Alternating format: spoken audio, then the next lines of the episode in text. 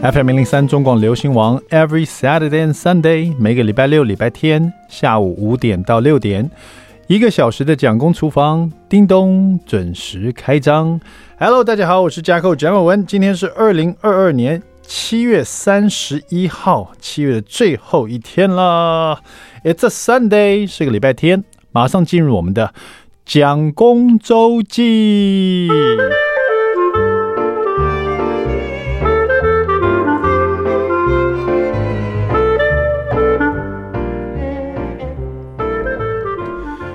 暑假是不是快要结束了？有没有？你的暑假过得如何呢？整个夏天的感觉好像跟以前不太一样了哈，因为疫情的关系嘛啊，能本来要出国的可能就没有出国，或者是真的出国了就把假期拉得更长，好不容易可以出去了哈，呃，或者是本来可能这时候呢会带小朋友去很多地方游山玩水啦，可是现在考虑有很多。所以整个暑假来讲呢，真正让我觉得有暑假夏天那种玩乐的感觉，大概是上个礼拜发生的事情吧。就是带小朋友呢跑去新竹啊找好朋友，那就是我们的教养大师罗宝红老师哈。去人家家有什么好玩的哈？可是罗宝红老师他家不一样啊，他家真的很偏僻啊。这有什么好处？我跟大家讲过。呃，宝鸿老师住竹北啊，他们家前后好像都是农田的样子哦。哦，后面至少是农田了，前面有一个很大的院子哈。如果有在 follow 我的脸书的话，或甚至于哈，我在蒋公厨房的脸书也有 po 到一张照片啊，就是带小朋友去呃宝鸿老师家，然后我们带的那个充气游泳池去哈，然后加了水。让小朋友呢，在这个艳阳高照的那一天呢，在外面玩水哈，一玩就玩了三个多小时哈。那为什么这样讲？好像游泳池充气过后加了水，可以玩三个多小时，应该不是很稀奇嘛。可是这个游泳池，这个充气游泳池，我们当时是好像是三四年前就买过，然后才用了一次，也是在罗宝红老师家用的，因为他们家前院真的非常之大哈，呃。不止可以放得下一个这个充气游泳池，还有很多空间，还可以在旁边打羽毛球之类的哈。那他的这个前院也是鸟语花香的哈，他们家又喜欢养鸟，然后外面都是植物，后面是田嘛，所以就是很多这个蝉叫声呢，伴随着这种夏天的这种艳阳，就真的很有夏天的氛围。然后小朋友在那边玩水啊，玩水枪啊，这样那种玩乐的感觉哈。那第一次使用这个充气游泳池大概三四年前，大概三年多了。我记得那时候大儿子也不过才五岁吧，小儿子就更小一点了。所以第一次跟罗宝老老师家的小朋友一起玩这个充气游泳池的时候，他们好像没有玩多久啊，也是一个夏天，那时候还没有疫情，可能是因为没有疫情了，所以小朋友本来就在暑假到处去玩了，所以就觉得这充气游泳池好像没什么，那大家玩了一下子就大概一个多小时就不玩了，跑去玩别的东西去了哈。可能是这整个疫情的关系，让小朋友很压抑着啊。本来可以去一些真正的，譬如说室内游泳池也好，或者是户外游泳池也好，或者去呃这个这个去饭店玩啊，去那种你知道大饭店它会有游泳池嘛，或者是跟爸爸妈妈去别的地方，去别的县市或出国去玩啊，这些机会都几乎没有了。所以当看到这个充气泳池出现的时候呢，是第二次我们使用这个游泳池啊。他们就扎扎实实的玩了三个半个小时，玩到三个人都都快晒黑了这样子啊。那那天呢，到他们家去，宝红老师他泡咖啡给我喝，然后呢，呃，罗夫人呢就切了一大堆水果，然后因为小朋友，尤其是我老大，他对这个麸质的一些食材过敏啊，所以我那天通常到宝红老师家，我们就晚餐呢，我们都会叫那个他有一个。类似田园这种餐厅的这个披萨，窑烧披萨做得很好吃哦。我们会叫它的披萨，然后小朋友喜欢吃这种什么夏威夷披萨，里面要放一些凤梨啊，然后会叫叫意大利面啊，叫这种烤鸡沙拉来吃啊。可是现在我才发现，原来我的大儿子对凤梨哦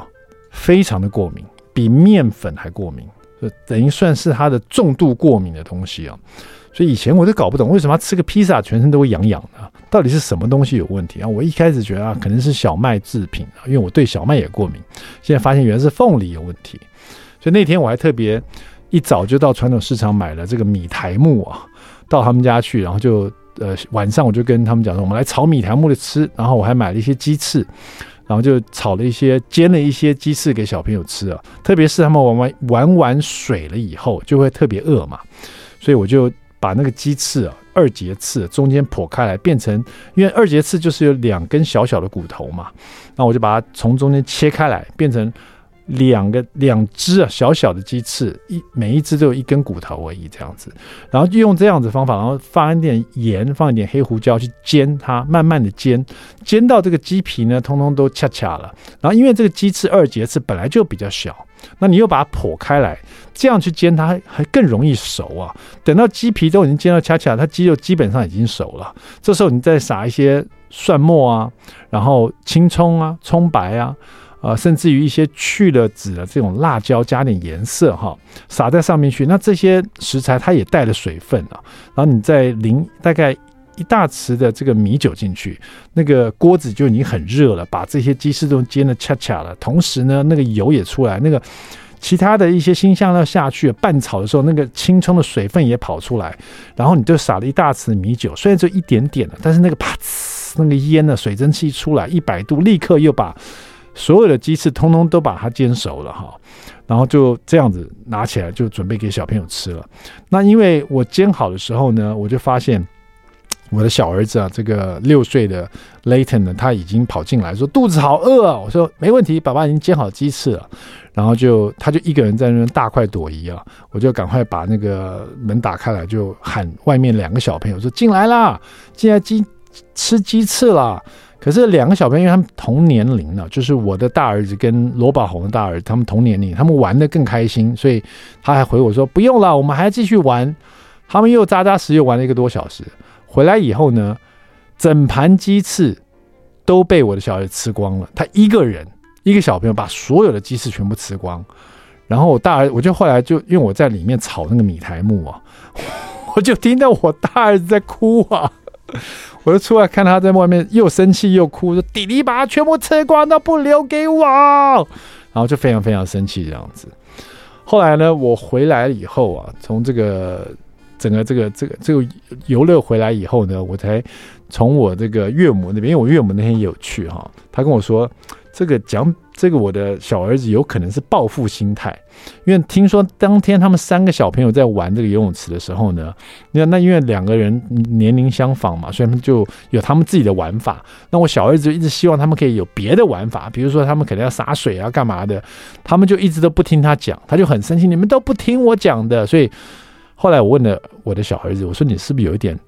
就是气哥哥都不听你，都不跟你玩，所以你就把鸡翅全部吃光了。结果他就露出一点点的笑容，说：“哼哼哼哼。”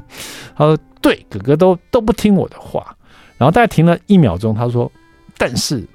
那个鸡翅实在太好吃了，所以我不知不觉就把它吃完了。所以报复的心态是有，但是没有因为这样子把它吃光光，是因为太好吃了，把它吃光了。后来看到哥哥气到哭了，他心中有一丝丝得意的复仇心态产生了。这样，所以那天呢，就经历这个很有趣的一件事情。然后看到小朋友在外面玩水，也真的有了夏天的感受。暑假就快结束了，希望大家都有这个时间呢，好好的感受一下这个夏日的阳光，而且可以真正的。好好的放松一下哈，迎接新的学期。好了，稍微休息一下，待会马上回到蒋公厨房。I like 103, I like radio. FM 零零三中广流行王蒋公厨房，We're back，我们回来了。我是夹克蒋伟文，马上进入我们的第二段第一个单元，蒋公来说菜。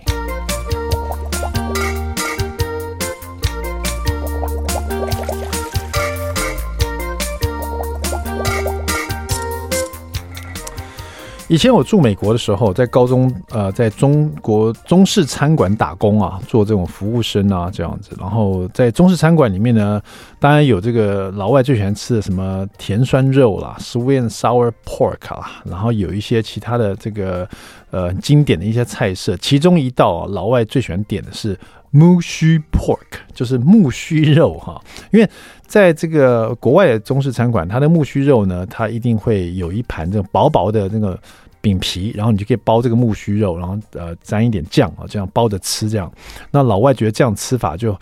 很有这种异国的风味，这样子很中式的感觉，所以这这道菜木须 pork 在国外也非常有名的哈。那我们今天就来讲这一道，你不需要有面皮包起来吃，它只要是热炒的也很好吃，叫做炒木须肉哈。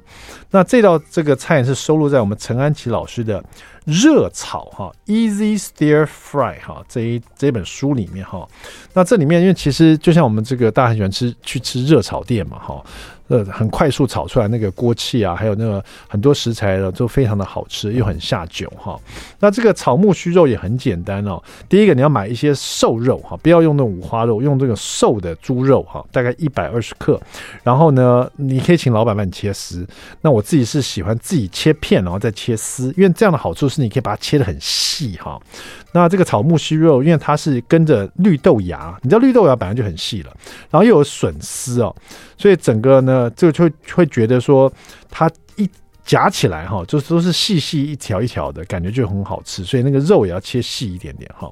所以这个瘦的猪肉你就把它切细的。然后呢，切细丝，然后呃稍微把它腌一下，好，加点酱油，然后加点这个水，然后把这个水跟酱油先让这个肉丝把它吃进去，哈，再用手去抓腌它，然后。等到这些酱酱油跟水都被肉丝吃进去，就撒点太白粉哈，用这个太白粉用淀粉呢把它保护住，让它这个瘦肉待会在快炒的时候不会变得太柴哈，反而会有点滑润的感觉哈。然后就把它摆在旁边备用哈。那剩下来一些食材，比如说笋，你可以买真空包装的这种这种这个笋呢，已经是熟笋哈，直接把它切片也切丝。然后呢，这边用到一些绿色的蔬菜，看你喜欢什么。那安琪老师这边用菠菜哈。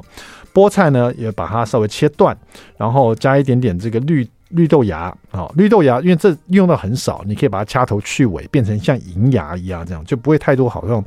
那个呃绿豆芽的那个根啊须啊，看起来比较不。不美观哈，然后木耳呢，你可以用干的木耳把它泡发，但是也把它切丝，或者你可以买这个传统市场或者超市你有的这种黑木耳，也把它切丝哈。这些丝呢，最好都切差不多一样宽度或一样这个细，这样子吃起来或者看起来会更更好看哈。然后呃需要一些蛋哈，这边用到大概两颗蛋好了，两颗蛋呢加一点点的盐把它打散了，然后。就放在旁边啊，备用这样子。好，这时候我们就可以来炒我们的木须肉了哈。先把锅子烧热了，然后加入大概两大匙的油哈，油不要太少哈，因为我们要先把蛋把它炒香。那蛋非常吃油，很多人想说蛋很吃油什么意思？你不管今天放两大匙油还是三大匙油，你这个蛋呢、放下去把它炒。到那个大概八分熟的时候，你再把蛋捞起来的时候，你就发现锅子里面没有油了，就蛋会把油都吸光，都吸在蛋里面。那这样子好吗？当然它有很好的好处，比如说你如果做蛋炒饭的话，你油够的时候，那个蛋呢把那个油都吸进去，然后锅子就够热的时候，那个油会让那个蛋的香气哦非常浓郁，然后呢整个锅子里面都是蛋香，而且呢这蛋先取出来，后来再跟饭炒在一起的时候呢。你去让这个饭粒压散的时候，那个蛋上面那个油啊，都会跑到那个饭粒裹覆在每一个饭粒上面，这样也会变得非常香。所以，我们就是这边油不要用太少哈。锅子热了，两大匙油下去，然后我们这时候呢，先把蛋啊把它炒香了。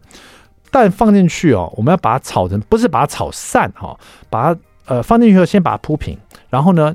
因为锅子很热嘛，很快的蛋就会开始凝固，你就用锅铲让蛋呢往前往中间集中，一直往前面拨，让它蛋变厚一点点哈。等到蛋稍微凝固，变成一个蛋呢有点像蛋饼的时候呢，就把它盛出来哈备用。那锅子里这时候就是这种呃蛋香啊，这时候再放肉丝进去，用筷子或用锅铲很快的把它炒散，因为你肉丝很细嘛，所以很快就熟了哈。也是一样啊。快要熟了，这个变色的时候，你也可以把它赶快捞出来，因为是瘦肉哈。那我是比较懒，我就直接快要熟了，大概八分熟，肉都已经变色的时候，这时候呢，我就把葱花放进爆香，然后把笋丝丢进去，木耳丝放进去，菠菜把它放进去，快速大火把它炒香，这些都很容易熟的东西。笋我们是用真空包装笋嘛，它已经熟了哈。木耳丝跟菠菜也是很容易炒熟哈，炒熟差不多了。肉丝也在里面了。最后你们会把蛋再放回来，哈，再拌炒一下。这时候蛋在这里面，你可以用锅铲稍微在拌炒的时候，它就会散开来。可是它会变成一块一块的，哈。然后这时候再加你的调味料，调味料呢，这时候就放再加。大概一大匙的酱油哈，然后再撒一点点盐，然后再给它两大匙的水哈。这个水会让所有的调味料呢跟所有的食材做融合在一起，然后翻炒两下呢，就可以盛盘出锅了。最后可以点一点点的香油哈，这个炒木须肉就完成了。一个筷子夹下去，有菜有肉有蛋，然后又有木耳哈。口感又有脆的，又有软嫩的，非常的香。在家试试看，炒木须肉很好吃的。谢谢我们安琪老师这一本《Easy Stir Fry》热炒。休息一下，待会马上回到蒋公厨房。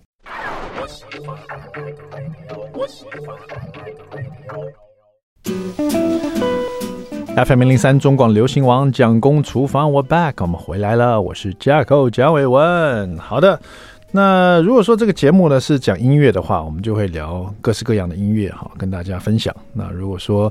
呃有的人喜欢运动的话，那我们就会来讲健身啊。那或者是有的人喜欢艺术品，那我们就可能讲这个怎么样这个认知这个古董啊，或是艺术品的价值啊。那么或者是如果我们是财经节目的话，我们就开始分析什么样的股票上上下下应该投资什么样的这个。呃，股票会比较好一点，但是我们意思讲公厨房，所以我们今天聊的呢，当然就是我喜欢的料理书哈。今天跟大家分享一下，就是我的书柜里面，其实这几年下来哈，访问这么多的这个呃料理的作者哈，还有一些这个不同的料理书放在我的书柜里面，到底哪几本是我很有感觉的，或者很喜欢的哈，或常用的？那今天讲的这一本呢，算是。我的启蒙料理书哈，这本书呢，我看一下，它是出版于二零一零年的二月份哈，二零一零年二月份，所以我这本书我拿了这边其实有点泛黄了，而且上面贴了很多东西啊，用了很多次这样子哈。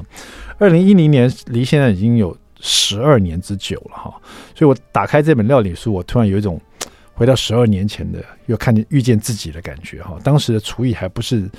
这么好啊，还是很多在学当中哈，也没有出过任何的料理书，更没有主持蒋公厨房哈。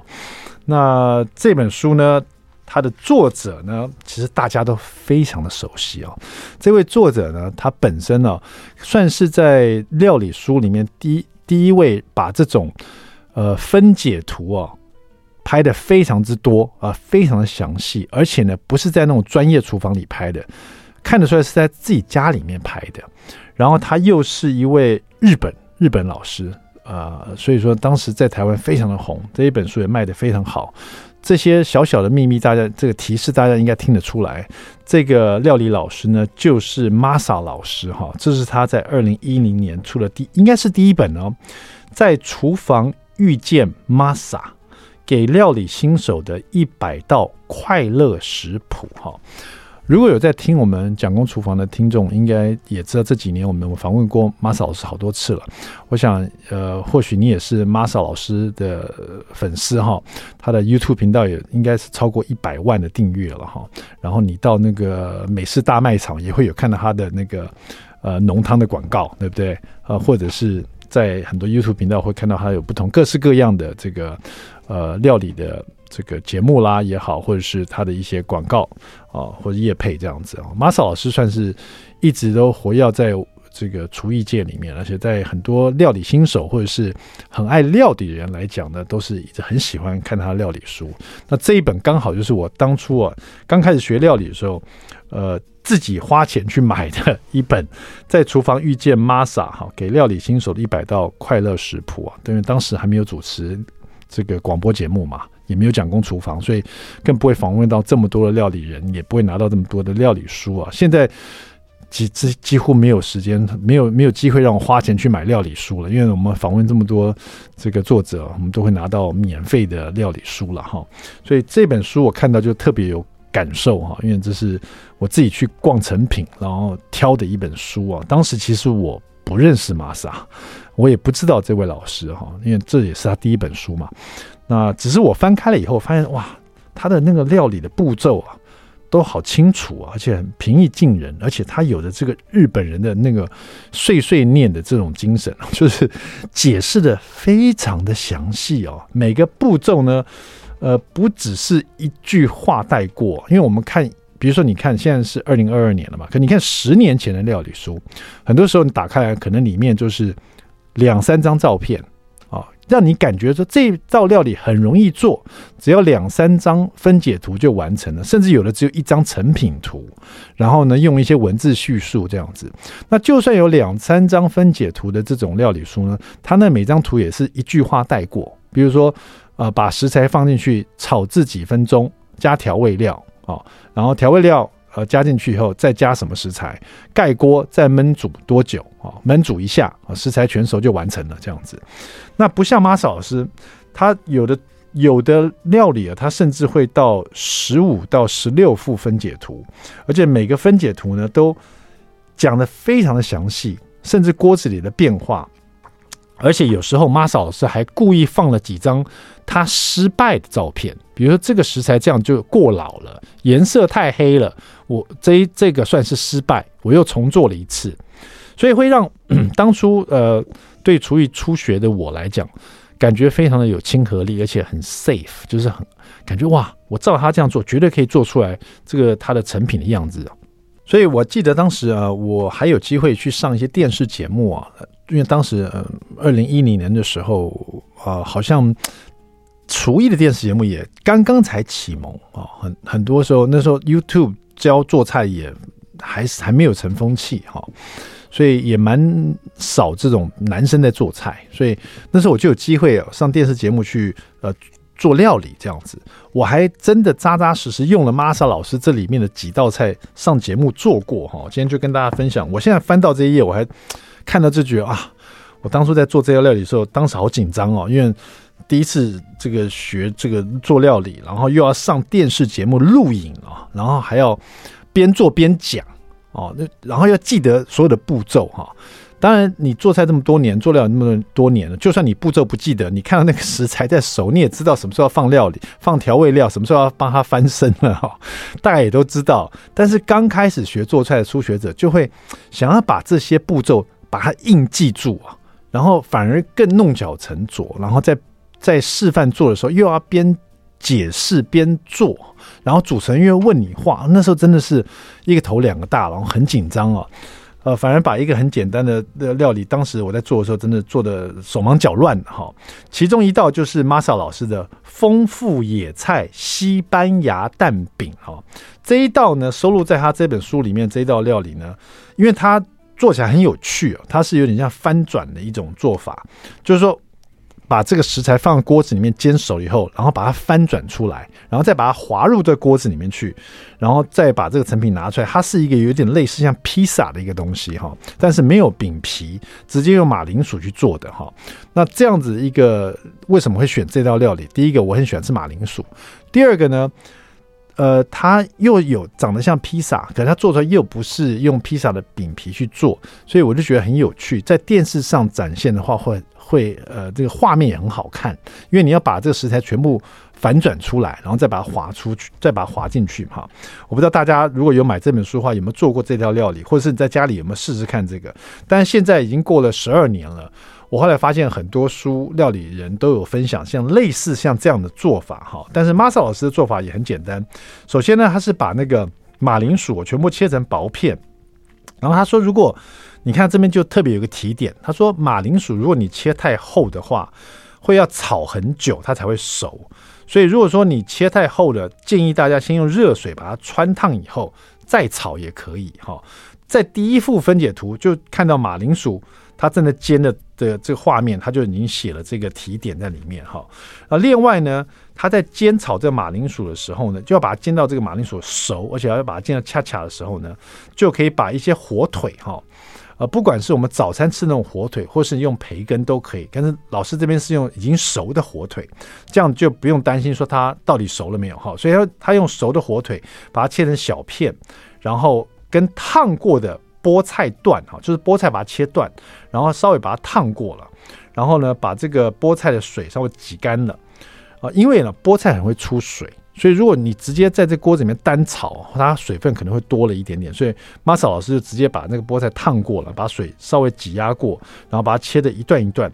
然后跟着熟的火腿切片子，直接放在这个。把马铃薯煎到恰恰这锅子里面，有马铃薯、菠菜，然后火腿再在里面翻炒，然后这时候就给它一点调味，放了一点盐巴跟胡椒哈。这时候锅子里面已经很香了哈，你可以看到有绿色的、有红色的火腿，有白色的马铃薯，然后旁边马铃薯边都已经煎到恰恰了，然后稍微用筷子或锅铲让这些食材哦有点平均的铺在这个锅子里面，就是马铃薯稍微都尽量都触碰到锅。锅底这样子，然后菠菜啊、火腿都有点分散开来，不要太集中。然后这时候把蛋液倒进去，这边用的大概是呃四颗鸡蛋哈，它的平底锅大概是二十寸的这种平底锅哈，二十公分的啦，二十公分平底锅。然后所以说整个呃这个披萨或者整个这个蛋皮不会说太宽大哈，然后直接。把这个蛋放进去，蛋放进去以后呢，就要上盖去煮它，让它凝固了哈。我们这边呢，让它稍微煮一下啊，休息一下，待会马上回到蒋公厨房。I like 103, I like radio. FM 零零三中广流行网蒋公厨房，我们回来了。是的，听完广告，We're back。好的，想象一下这道菜的菜名：丰富野菜西班牙蛋饼。那个想象空间就很大哈。西班牙蛋饼，然后又有很多野菜。这边野菜是用到菠菜了。可是我觉得 Masa 老师的意思呢，就是说你想要放你自己喜欢吃蔬菜都可以，最好是。有绿色的、深绿色的，这样颜色会比较跳出来哈。那我们今天聊的就是我这一本呢，二零一零年出版的这个 Masa 老师的，应该是第一本哦，叫做《在厨房遇见 Masa》，给料理新手的一百道快乐食谱哈。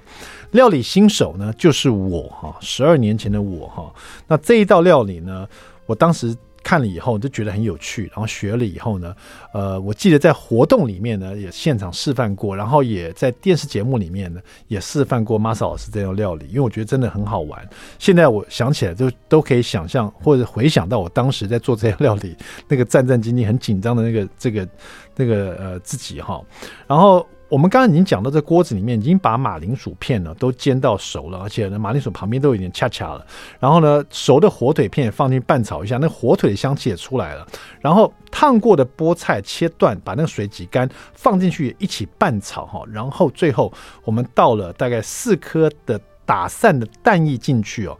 我们要把这个所有的食材把它凝固成一个蛋饼啊，因为叫做西班牙蛋饼嘛，哈。蛋液放下去以后，锅子也挺热的，蛋液的旁边呢会沿着锅边开始有点这个开始有点起泡哈。这时候把火从大火转到中小火，因为我们要上盖把这个蛋呢把它焖熟，让它可以凝固，把所有食材凝固住。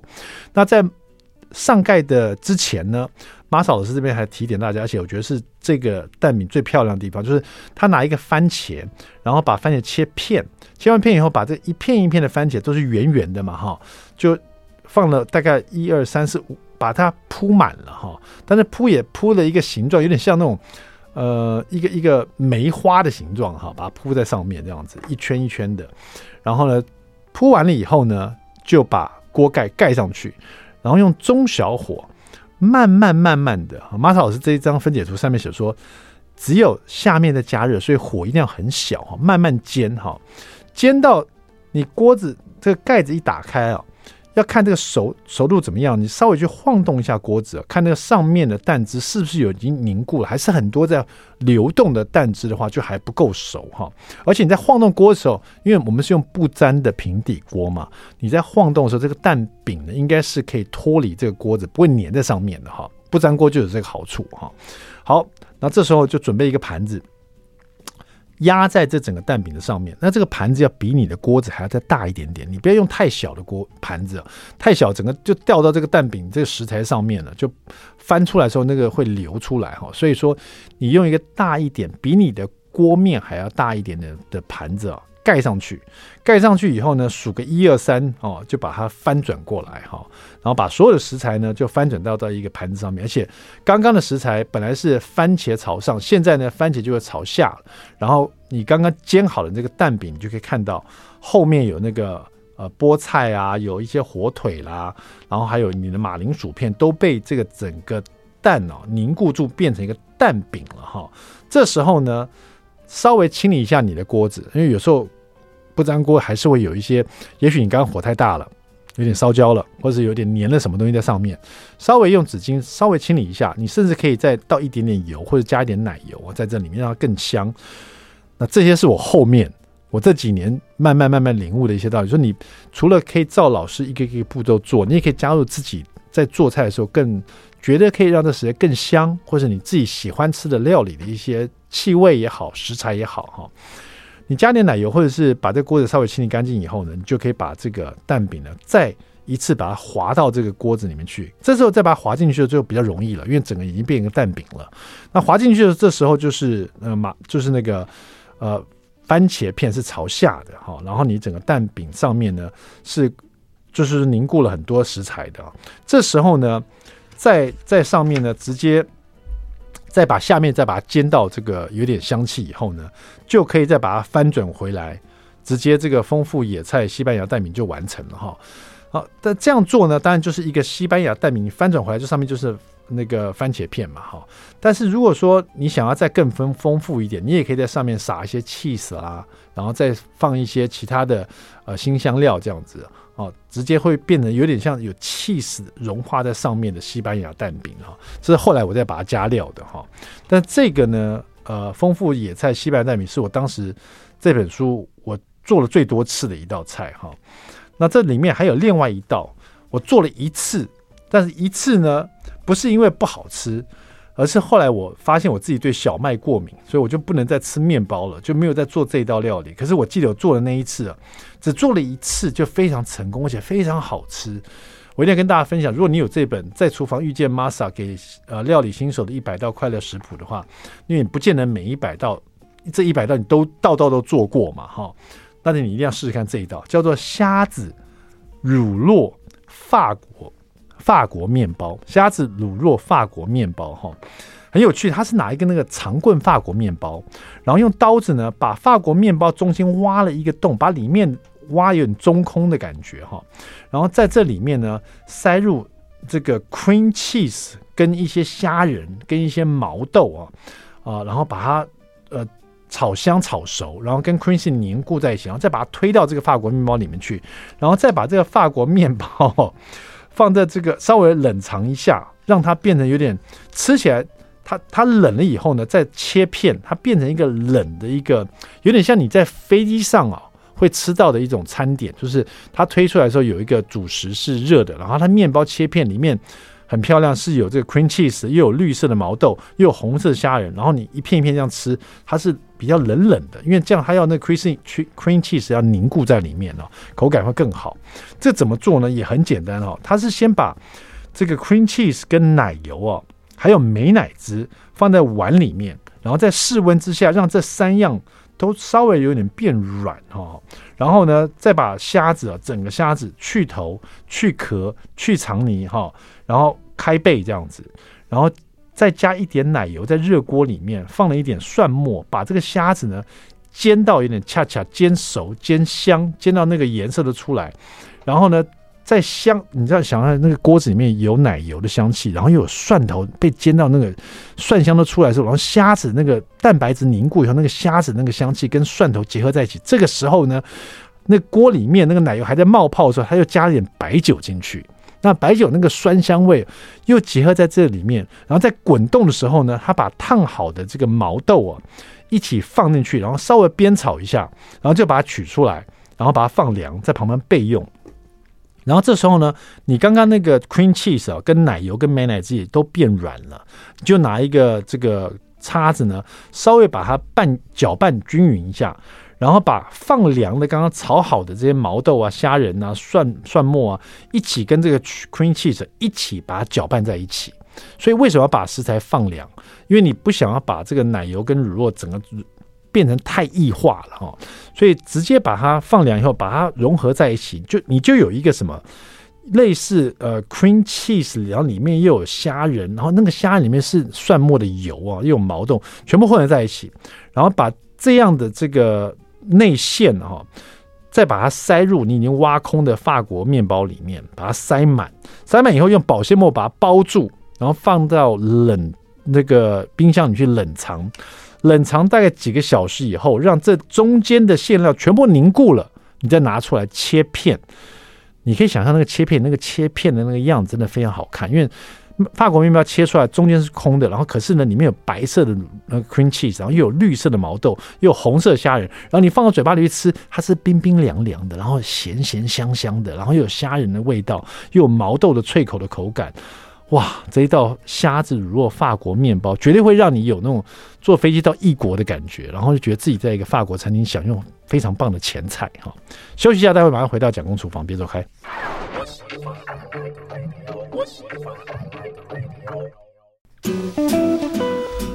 FM 零零三中广流行网蒋公厨房，我们回来了。是的，今天呢，我们在聊我。的第一本的使用的 Masa 老师的这个料理书，而且是十二年前的，二零一零年二月份出版的，在厨房遇见 Masa 老师哈，给厨房料理新手的一百道快乐食谱哈。当然，呃，我们当时也没办法预见说 Masa 老师，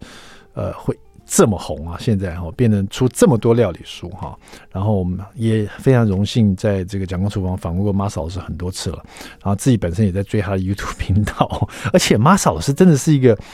非常呃呃，不是说非常勤劳的料理人，我觉得。他这个不断的在出新的这个料理影片呢，不断的出书，不断的分享他在这个厨房里面呢可以得到的快乐哈。那一道一道这个料理啊，真的是让大家很开心。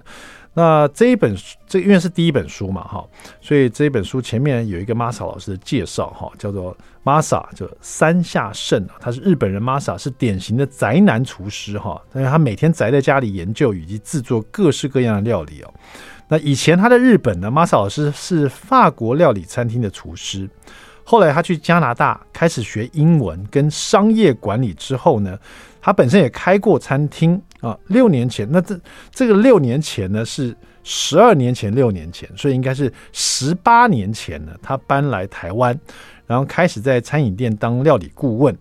啊，他因为他之前住在国外十几年嘛，所以他观察到，不管是哪一种人哦，哪一国的人都觉得主菜很累、很辛苦、很麻烦。所以呢，他出这一本第一本这个在厨房遇见 Masa 的时候，他的主旨哦，他为什么要做那么多不同的分解图，而且在自己家里拍这样照片，而不是去专业的厨房找专业的摄影师？他就希望让大家可以看的时候很有亲切感，让主菜变得好玩、变得快乐、变成幸福哈。啊，于是呢，这一本书也是造福了很多的很多很多喜欢料理的人哈。好，那今天呢，就跟大家分享我这个第一到现在呢，只要在书。